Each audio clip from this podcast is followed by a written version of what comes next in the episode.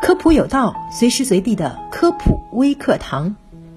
首先，小普在这里要提醒大家，在新冠肺炎疫情期间，虽然一些慢性病可以适当的推迟去医院，但是如果身体出现了其他异常，该去就诊，真的不容耽误。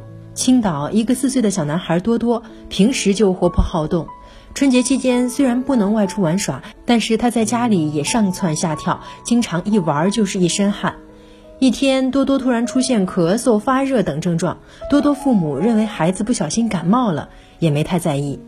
于是，在感冒后的前三天时间里，多多父母在家自行给多多服用退热药物，体温暂时退至正常，就以为没事了。谁知之后，多多的体温再次升高，最高竟然达到了四十点五摄氏度。同时，多多出现阵发性连声咳、有痰不会咳出、剧烈咳嗽、时伴呕吐等症状。这个时候，多多的父母开始慌神了，但他们依然没有去医院就诊。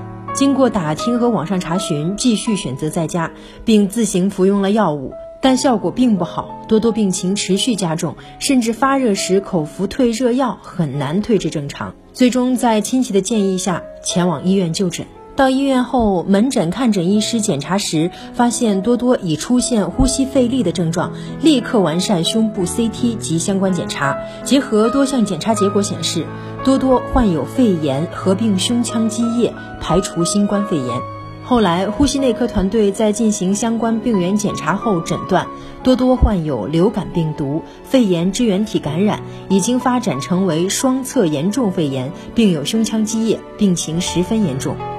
针对病原检查，呼吸科团队一边给多多进行抗感染等对症治疗，一边准备给多多进行纤维支气管检查。经过呼吸内科团队长达二十天的精心治疗，近日多多已经康复出院。类似的事情并不是第一起，东莞市妇幼保健院的新生儿重症监护室接诊了一名怀疑溶血的三岁危重症患儿聪聪，原因也是家长没有重视，自行给孩子服药。最后才送往医院。所幸的是，经过抢救，患儿聪聪的病情很快得到控制，能够自主活动和进食。所以在这里，小普千万提醒各位家长：尽管处在疫情的非常时期，但生病时还是要及时就医，以免耽误最佳的治疗时间。